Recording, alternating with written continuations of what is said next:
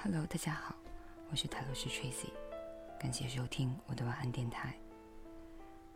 接下来分享这篇文章，我们很难再去交朋友了。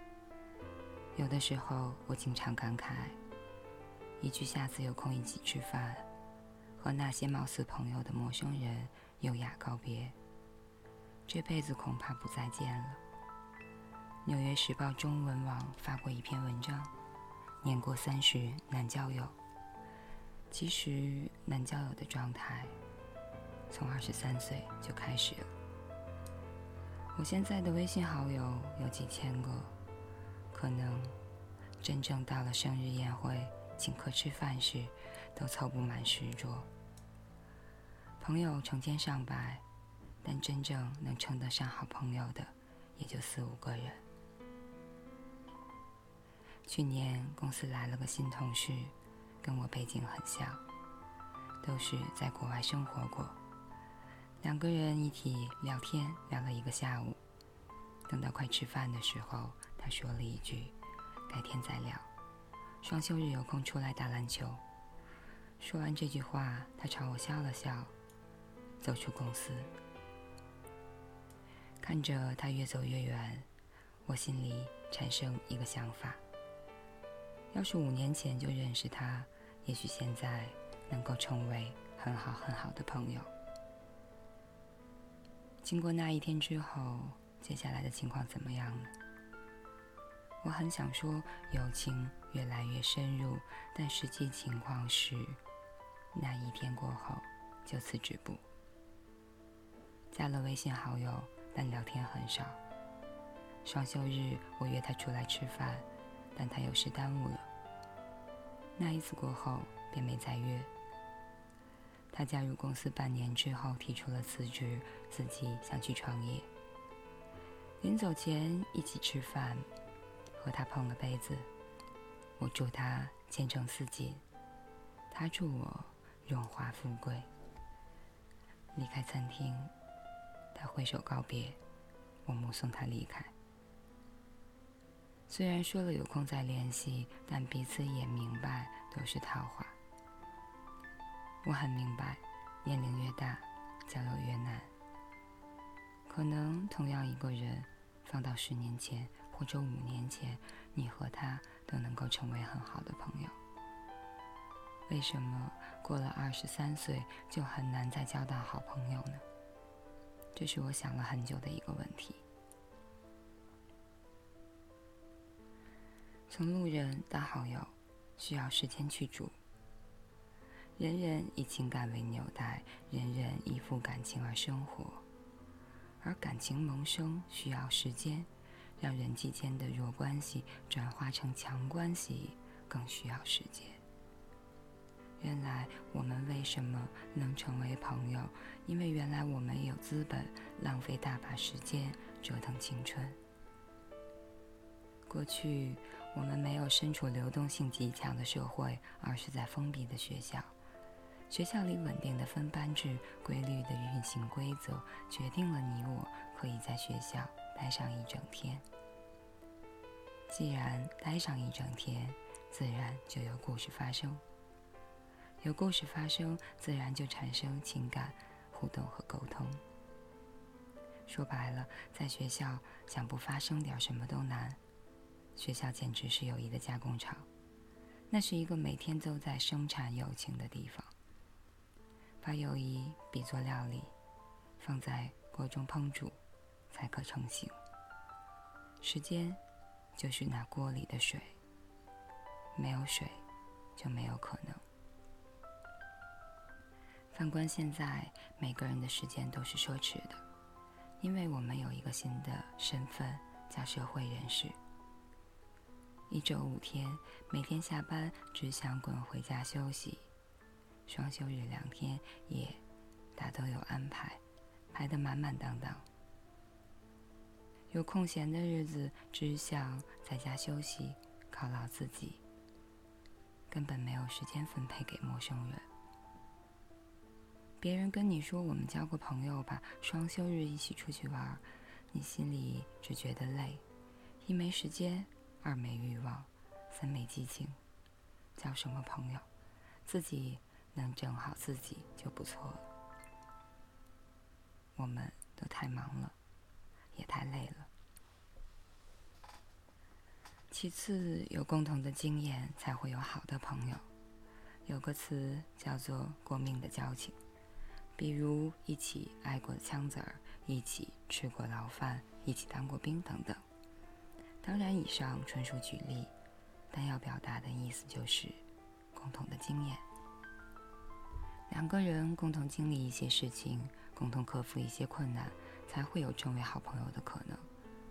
共同经历一次惊心动魄的旅程，共同面对一次决定命运的考试，共同完成一个项目，哪怕是一起玩过一个游戏，都是共同经验。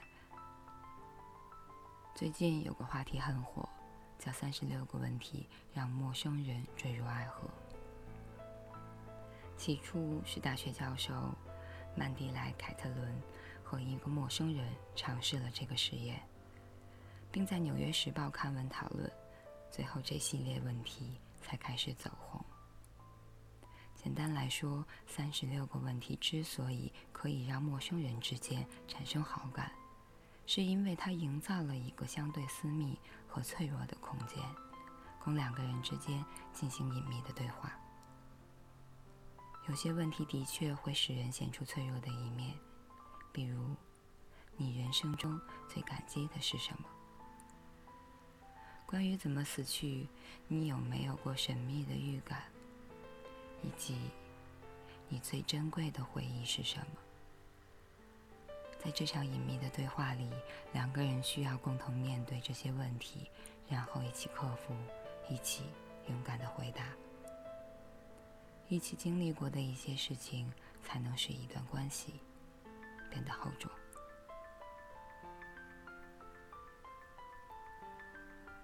然而，我们都被社会同化了。少年学生才谈感情，社会人士只谈利益。二十三岁工作以后，你很容易发现周围的人都是利益驱动的，是目的性的交往，而非情感性的交往。对于我来说，你有价值，我才会跟你一块玩儿，吃在一起，喝在一起，有价值，我们就好好聊。说不定可以成为很好的朋友。没价值，你就哪儿凉快哪儿待着去吧。一个人社会化程度越高，这种对个人价值感的嗅觉也会越敏锐。从前的聚会以玩为主，一群人 KTV 里吃吃喝喝，玩玩乐乐，嗑嗑瓜子，抢抢话头，兴致好了玩真心话大冒险，乱点鸳鸯谱。男同学、女同学个个笑得没心没肺。现在的聚会以信息沟通为主，几个不太熟的人聚在一起，发现有价值者，我们会主动寻求认识的机会；没有价值，那就一个人玩手机，朋友圈刷了 N 遍，各个新闻网站刷了 N 遍，最后太无聊了，出去上个厕所透透气。倒不是说人人都变得功利了，而是每个人都越来越适应社会，越来越适应从学生到社会人士的身份切换了。抱歉，我没在你身上看到我需要的东西，所以，我们可能成不了朋友了。年龄越大，每个人对自己即将走的路也越来越清楚。在二十三岁之后。人们都会通向一条窄路，这并非是指人人会通向一条狭隘、受限、不自由的路，而是指随着思考和经历的增多，人们与自己相处的机会也在增多。毫无疑问，人们会越来越懂得审视自己的人生，尊重自我的存在，这是精神层面的。还有现实层面的，进入社会分工的阶段，都在被分流，阶层、事业、格局、知识的差距都在不断扩大。每个人拥有不同的职业道路，掌握不同的职业技能，并且在各自职业惯性的影响下越来越专业。可能在二十三岁之前，人们的注意力会集中于外部的世界，而在那之后，便会逐渐内化。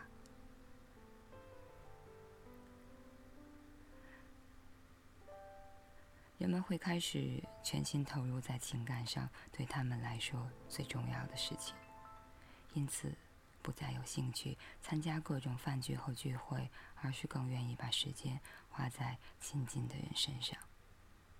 强关系越来越强，而弱关系越来越弱。对个人而言，这种心理会把许多有可能发展为好友的人拒之门外了。并且在这里面还有，你对好朋友的标准正在上升。二十多年的生活经验会把每个人培养成为生活场上的老手，见过物是与人非，经历过午夜的心碎，人们很容易就成为老手。更会懂得识人，会在交往中留有余地，不再全力以赴，在热情的包装下保持冷静。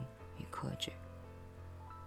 你似乎明白，不是所有的人都适合和你做朋友，也不是所有的人都值得你与之为友。随后，你就有了开始筛选朋友的标准。某些人能跨得过那道门槛，可是有一些人跨不过，一望便知。和那些貌似朋友的陌生人优雅的告别，这辈子恐怕不再见了。毕竟交到好朋友需要努力和运气，交不到的话，自己安安静静的生活，一个人也自在快活。好朋友的意义可能在于，当你对所有的事情都心生厌倦时，你就会想到他。一想到。他在世世界的某个地方生活着，存在着，你就永远不会对生活绝望，反而能产生些许信心，于是重新投入生活的怀抱。真正理解好朋友含义的人，都会有这种感受。有好友相伴，实在是一件快乐而近乎奢侈的事情啊。以上就是这篇文章。我们很难再去交朋友了。接下来的周末，你有没有什么安排？是自己在家里独处，还是三五好友小聚一番呢？说到小聚，此时此刻，我头顶上方的房间里面，似乎是在好友小聚。已经几个小时了，也许在录音的时候也会收录到他们的笑声。其实这样挺好。感谢大家收听，我是塔罗师 Tracy，晚安，好梦，周末愉快。